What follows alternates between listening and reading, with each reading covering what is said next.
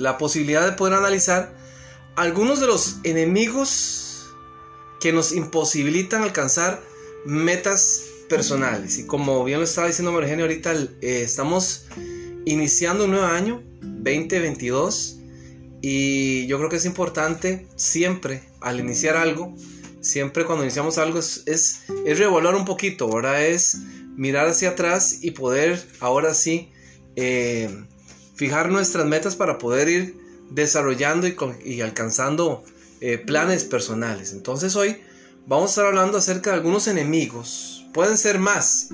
Hoy vamos a hablar acerca de tres enemigos que definitivamente nos, roban la posibilidad de alcanzar esas metas personales. Bueno, es la pregunta que podríamos hacer es, eh, todos tenemos metas personales, porque cuando hablamos acerca de metas personales, posiblemente tal vez eh, alguien, espero que no, no, no aquí, ¿verdad? Pero puede ser que alguien diga, pero de verdad que yo no tengo metas personales, o sea, es que yo paso mi vida y, no eh, intento de alguna manera en mi proyecto de vida, en mi proyecto personal, establecer ciertas metas.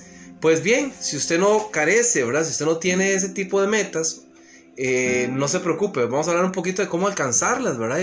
Y, tal vez hoy usted pueda dar ese primer paso.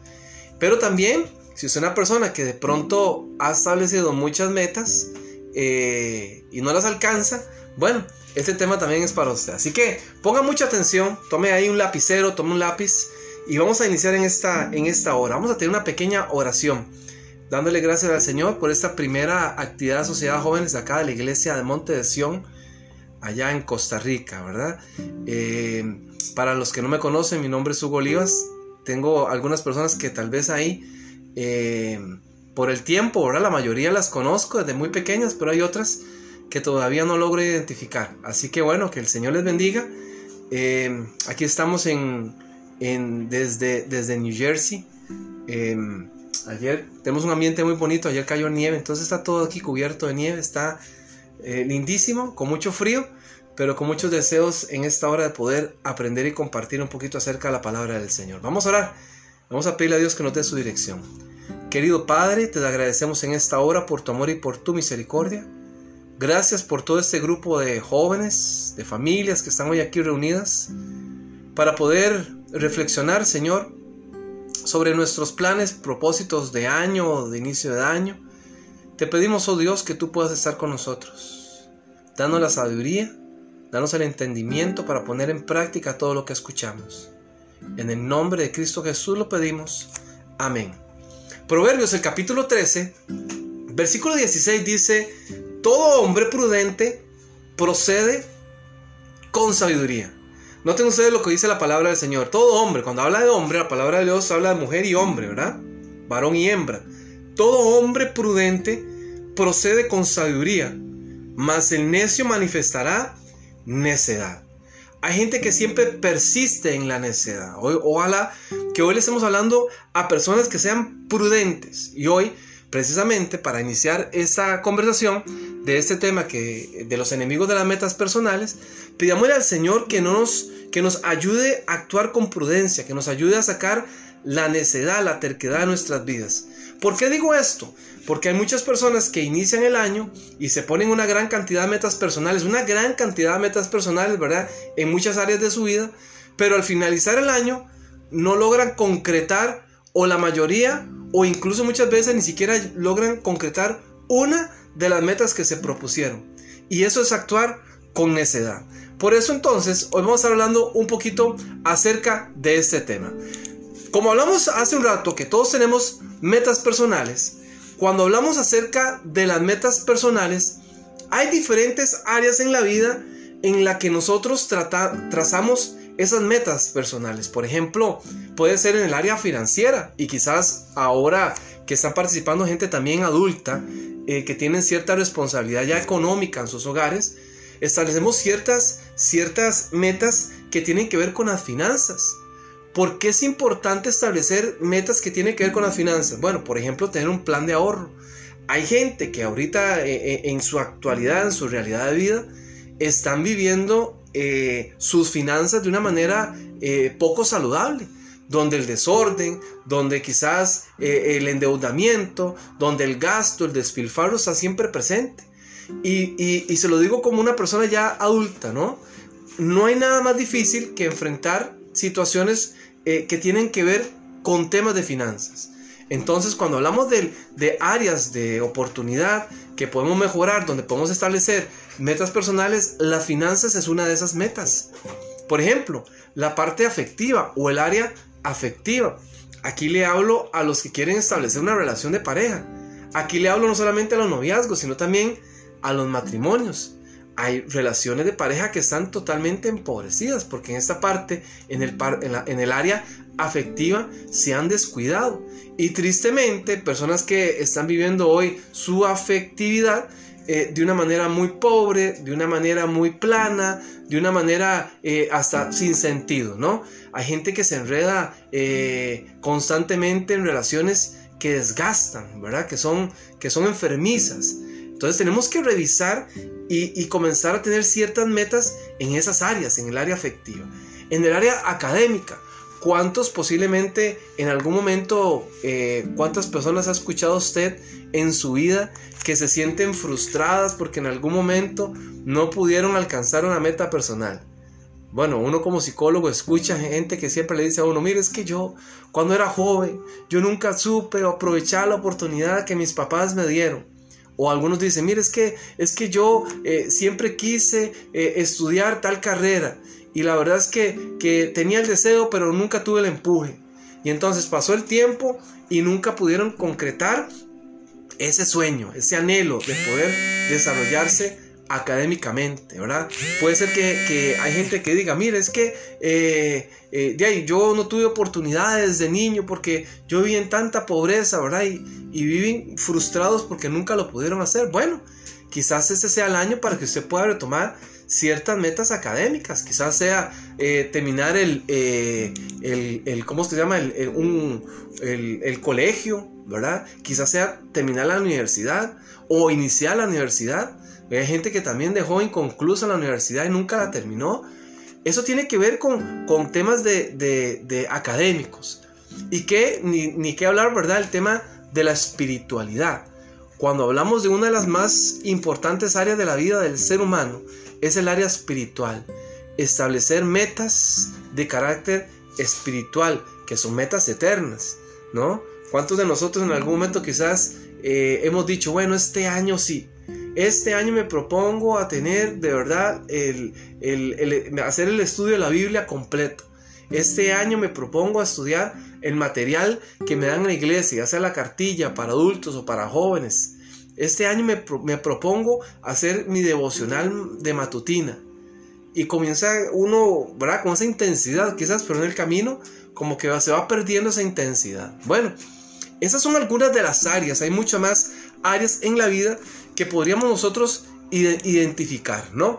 Bien, hablemos un poquito acerca de qué es lo que pasa, por qué nos enfriamos. Hagamos una retrospectiva del 2021 quizás. Y si volvemos a ver al 2021, como el año recién, que recién acaba de terminar, porque se puede ver al 2020, eh, puede ver hasta, hasta, hasta el 80, ¿verdad? Que hay algunos que que nacieron por esa época, eh, e incluso otros nacieron en otra, eh, otra época diferente. Bueno, vuelva a ver hacia atrás y comience a cuestionarse cuáles han sido los aciertos o los desaciertos que usted ha tenido en su vida personal que no le han permitido concretar, alcanzar esas metas personales. ¿Verdad? Respóndase usted, ¿cuáles han sido sus aciertos? Es como dice ahí, haga una lista de sus aciertos. ¿Qué le permitieron a usted alcanzar metas personales? Porque no le estoy hablando solamente a personas que no alcanzaron metas. Le estoy hablando tal vez a personas que tal vez usted me dice, mira Hugo, yo sí pude y he podido y he aprendido en mi vida alcanzar mis metas personales. Por lo menos inicio y hago mi mejor esfuerzo. Bueno, haga una lista de, esas, eh, de esos aciertos, de esos desaciertos. Y, y, yo creo que eso tiene que ver con un tema de madurez. Y cuando hablo de tema madurez, no me refiero solamente a una persona adulta. Me refiero a una persona que es consciente de sí misma. Hablo del tema de la autoevaluación. El hecho de decir, no voy a arrancar un año simplemente por arrancarlo. Voy a arrancar un año con intencionalidad. voy a vivir un año de verdad de una manera diferente.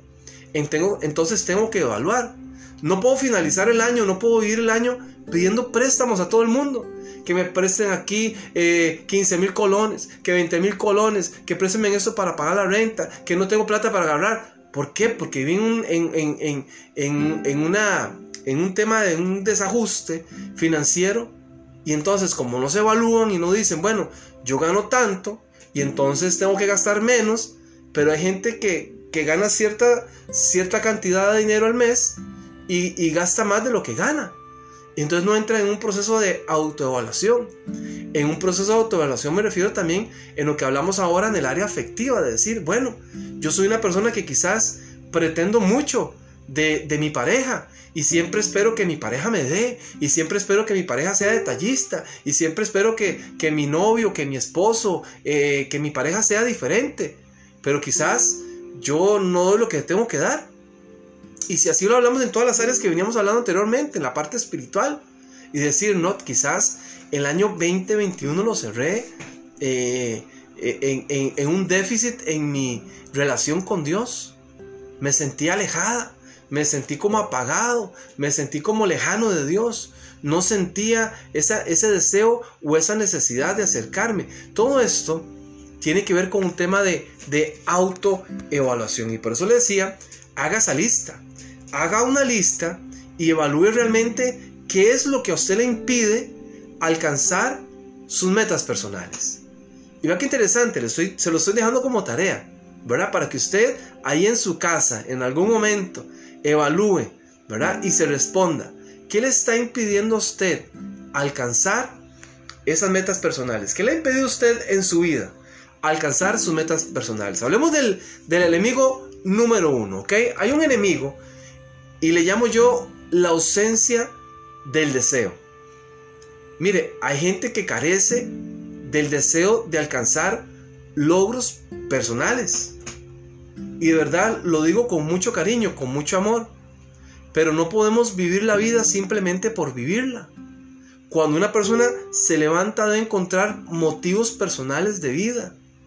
Y cuando tenemos ese deseo de alcanzar metas personales, activamos nuestro deseo de vida. O sea, nos mueve. Vivimos una vida con intencionalidad. Pero cuando una persona se levanta y carece de esa ausencia del deseo de alcanzar metas, de desarrollarse personalmente, de decir, hoy yo quiero ser una mejor versión de persona. El año 2021 está bien, hice un esfuerzo, pero este año que estoy iniciando, voy a dar más, voy a exigirme más.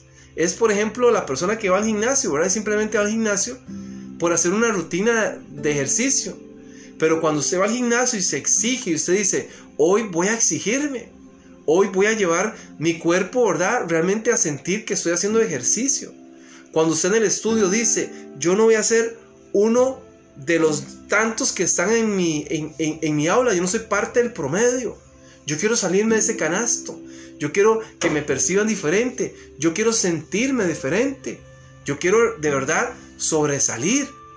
Y entonces ahí es cuando una persona tiene que comenzar a evaluar. ¿Será que tenemos esa ausencia del deseo? No alcanzamos metas porque no lo deseamos. Y recuerde que sin deseo de superación no hay acción. Si usted no tiene un deseo para superarse, no hay acción. Usted no va a accionar.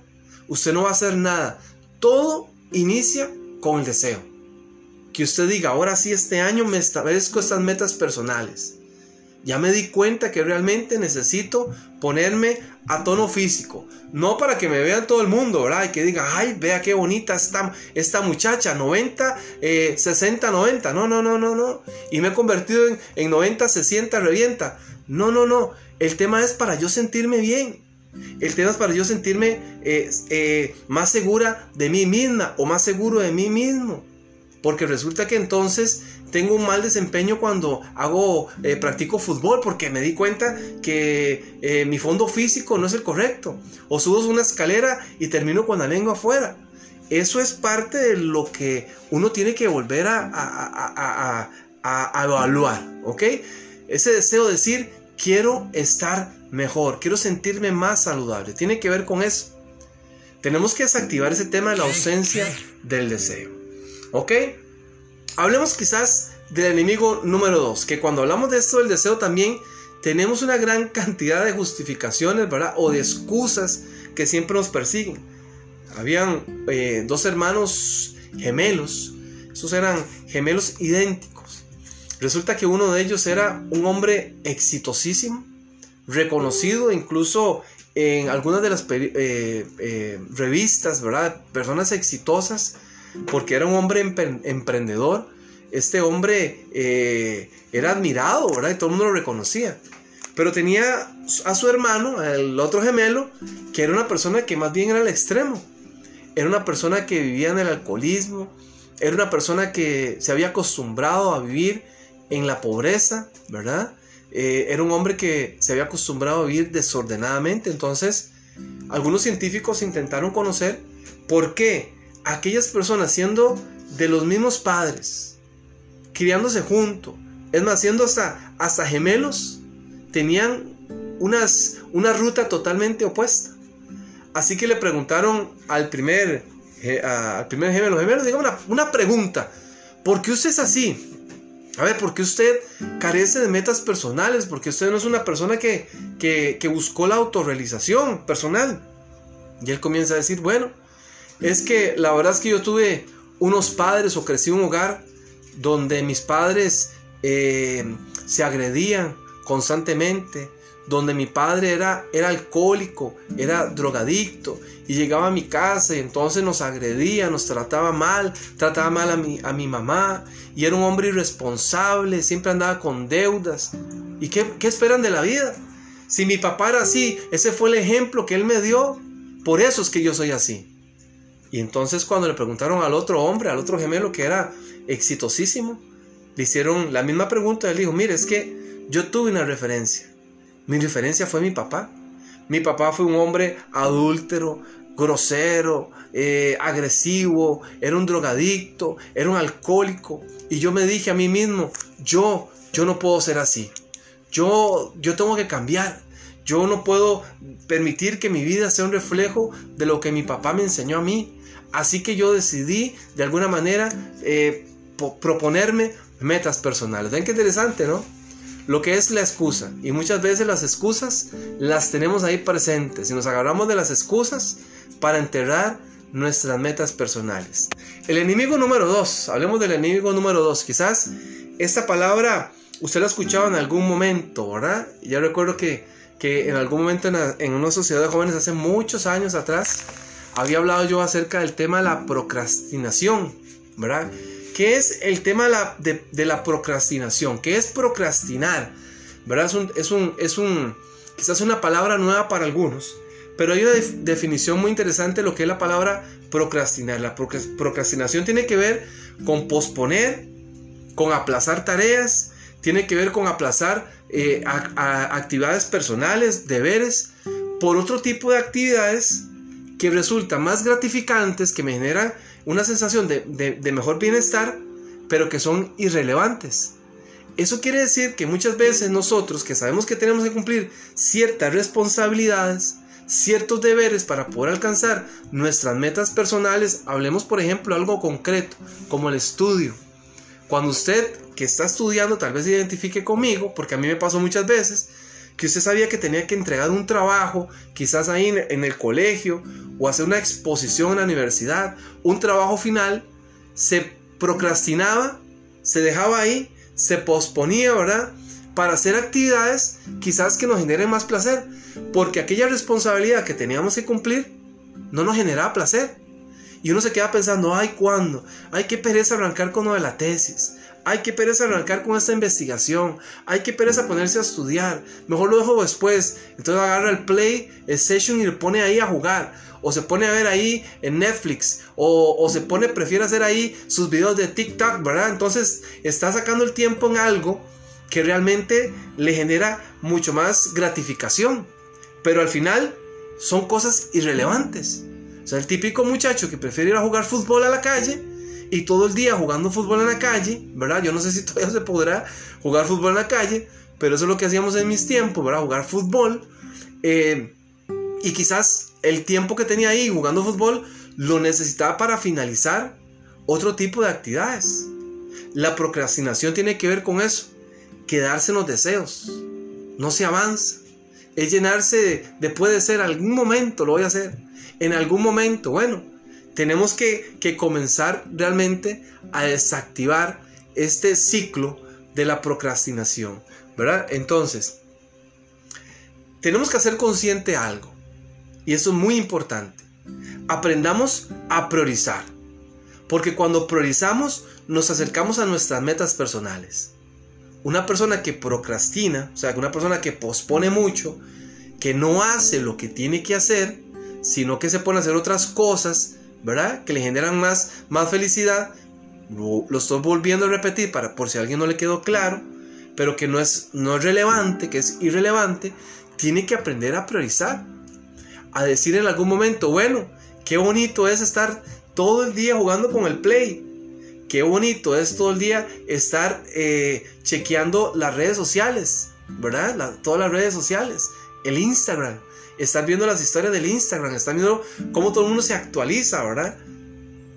Pero el tema de la priorización es, pero hay otras responsabilidades que debo y que tengo que cumplir, que necesito hacer. Son cosas más importantes. ¿Y cuántas veces a nosotros nos cuesta, verdad? Eh, el hecho de alcanzar esa meta personal simplemente porque no lo priorizamos en la vida. Claro, es que más bonito quedarse en la casa, descansando, durmiendo, ahí, ¿verdad? En la cama.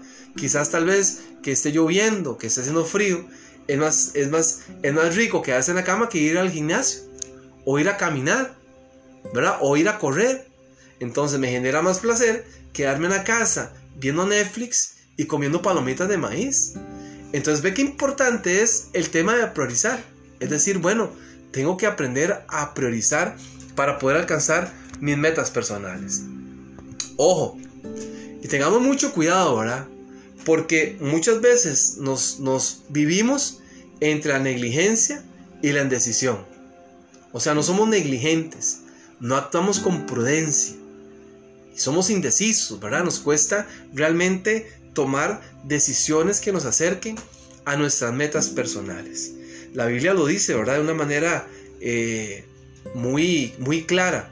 Eclesiastés, el capítulo 9, el versículo 10 dice, que todo lo que te viniere a la mano para hacer, hazlo según tus fuerzas. ¿Verdad? Todo lo que nos venga para hacer a nuestras manos, hay que hacerlo con intencionalidad, con todas nuestras fuerzas. Bien, hablemos un poquito acerca del último enemigo de estas metas personales. Recuerden, estamos hablando de tres enemigos. El número uno que hablamos ahorita fue la ausencia del deseo. Gente que carece, ¿verdad?, de tener ese deseo de alcanzar metas personales. Y vuelvo otra vez, no podemos vivir con una, con una ausencia de metas personales. Todos tenemos que tener metas personales. Usted que está en el colegio, usted que todavía está en el colegio, entienda que le sale el colegio no es para perder el tiempo, es para que usted se vaya preparando, ¿verdad? Para que en algún momento también, añadiéndole otras cosas más, usted tenga la capacidad de comerse el mundo, usted tenga la capacidad de abrir puertas, ¿no? Es, es eso es eh, tener claro eh, eh, el, hecho de que yo me tengo que ir realizando en esas metas personales académicamente. El número dos que hablamos recientemente es el tema de la procrastinación, que tiene que ver con el hecho de no procrastinar, no ser una persona que procrastine, ¿Ok? Y número 3, el número 3, y con este vamos a ir finalizando, tiene que ver con la necesidad de desarrollar un plan de acción. Las metas personales no se logran sin intencionalidad. Tenemos que tener un plan a corto, a mediano o a largo plazo. ¿Qué voy a hacer yo? El plan es cómo yo no solamente decir, ay, qué bonito. Mi meta de año, de año de 2022 es comprarme una casa. Sí, qué bonito, ¿verdad? Qué meta más bonita. Wow, qué importante. Ahora el tema es, ¿cuál es mi plan de acción? Ah, mi plan de acción. Tengo un plan de acción claro. voy a ir al limbo ahí y me meto un plan de ahorro en el limbo. Entonces voy a comenzar a ahorrar con el limbo, ¿verdad? Y en algún momento, cuando mi plan esté maduro, ahora sí voy a comprar mi propiedad. Ah, eso es tener un plan de acción. No en este momento, pero está pensando en el futuro. Yo aquí tengo eh, y me he desarrollado con gente que he conocido de muchos países. Eh, cuando estuve aquí mis primeros años conocí a mucha gente que venía de acá, de acá mismo, de, aquí a Estados Unidos hablo, de Centroamérica, gente de, Guatemala y El Salvador, digamos, en su mayoría. Hoy ya conoce un poquito más de, gente de otras nacionalidades. Pero cuando estos muchachos venían, jóvenes que, que cruzaban aquí la frontera los Estados Unidos, eh, caminando por el desierto, y cuando uno comienza a escuchar las historias de vida de estos muchachos, ¿verdad? Escondiéndose de, las, de la policía de migración, venían en, camiones, este, eh, escondidos en algún momento cuando, cuando llegaban los policías de migración con, con perros y de todo el mundo, subidos en árboles, escondidos. Eh, eh, historias, ¿verdad? increíbles de gente tan joven, ¿verdad? Que, que, en algún momento yo le decía a algunos de los muchachos, mire, yo, yo lo admiro a usted porque, porque yo no lo podría hacer. O sea, yo jamás me podría venir por el desierto con, ese montón de situaciones, ¿verdad? Que te comienzan a decir, mira Hugo, yo veía en el desierto gente muerta, gente que estaba ahí, que había muerto en el, en el, camino de, venir aquí a los Estados Unidos. Eh, gente con una gran eh, necesidad, ¿no? Este, y cuando esos muchachos me decían, bueno, pero nosotros salimos porque de verdad en nuestros países eh, había una gran necesidad. Y entonces cuando uno veía aquí trabajando, personas que trabajaban 12 horas, ¿verdad? Diarias, hasta un poco más, eh, eh, en trabajos muy fuertes, yo le decía, miren, ustedes tienen que aprender ahora sí a tener un plan de ahorro, a comenzar a pensar, bueno, si, si, se piensan regresar a, su país en algún momento, de ver qué pueden hacer para, para que cuando se devuelvan tengan algo, no es un asunto solamente venirse acá y agarrar dinero y gastarlo, ¿verdad? En, ropa, en, lujos, en, ciertos detalles, ¿no? Es comenzar ustedes a planificar. Es comenzar a tener un plan, un plan de acción y pensar qué va a hacer usted de aquí a 20 años, a 30 años, cómo se visualiza. Y entonces ahí es donde uno comienza realmente a proyectarse en el futuro. Necesitamos tener y desarrollar un plan de acción. Sin un plan de acción es muy difícil que podamos encontrar la forma de alcanzar nuestras metas personales. El plan de acción precisamente tiene que ver con esas estrategias.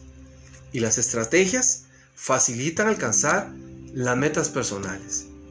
Así que para poder nosotros eh, alcanzar una meta personal necesitamos tener una estrategia que nos acerque, que nos facilite, ¿verdad? Y todo esto tiene que ver, digamos, con, con, la planificación. Así que bueno, hay una gran cantidad de cosas que podríamos seguir mencionando como enemigos de esas metas personales. Podríamos hablar acerca de la forma como pensamos, la forma como actuamos, pero bueno, eso lo dejaremos para otro, para otro momento. Igual la palabra del Señor en Romanos capítulo 12, versículo 2 dice, cambia tu manera de pensar y cambiará tu manera de vivir. Todo inicia con un pensamiento de cambio. Todo inicia con ese deseo de decir, este año deseo vivir de una manera diferente. No quiero que el 2022, que de por sí eh, el tiempo se nos está pasando, ¿verdad? Mucho más, mucho más rápido. ¿Hace cuánto estamos pensando en Navidad? Y ya estamos hablando del 7 de enero, o bueno, 8 de enero, ya hoy. 8 de enero, ¿cuánto tiempo ha pasado? ¿Verdad? Nosotros el, 27 de diciembre, que Aarón es el día que cumple años, eh, queríamos celebrar el cumpleaños, habíamos celebrado o, habíamos planificado el hecho de, tener eh, el, cumpleaños de Aarón. Y qué interesante lo que les voy a decir con esto, porque no en la vida todo lo que se planifica también se puede alcanzar o se puede lograr. Eh, somos seres dinámicos, de cambio, y nuestra vida no va, no va lineal. Eso quiere decir que en algún momento de nuestra vida nos vamos a enfrentar a situaciones que quizás nos van a salir, quizás, o a sacar, perdón, del camino por donde íbamos. de aquella planificación. Pero tenemos que nuevamente a decir, bueno, nos sacó de momentos, momentáneo. Tenemos que volver otra vez, ¿verdad? Quizás un tema económico que por ahí nos apretó. Bueno, pero tenemos otra vez enderezcámonos para volver a seguir por la ruta en la que, que habíamos establecido en algún momento.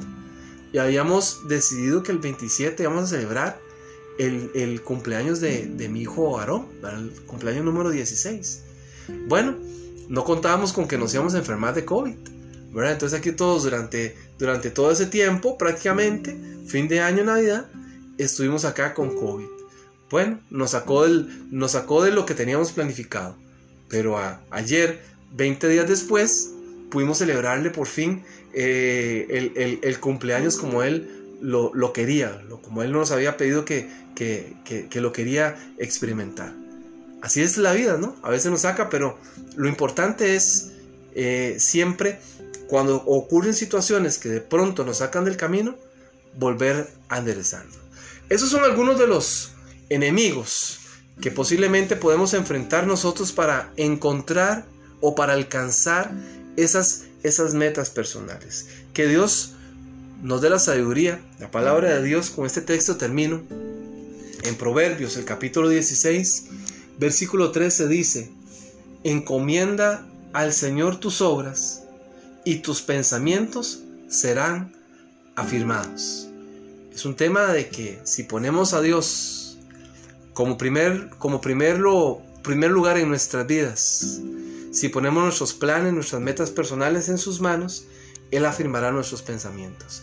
Que Dios me los bendiga y fue un gusto de verdad haber compartido con ustedes.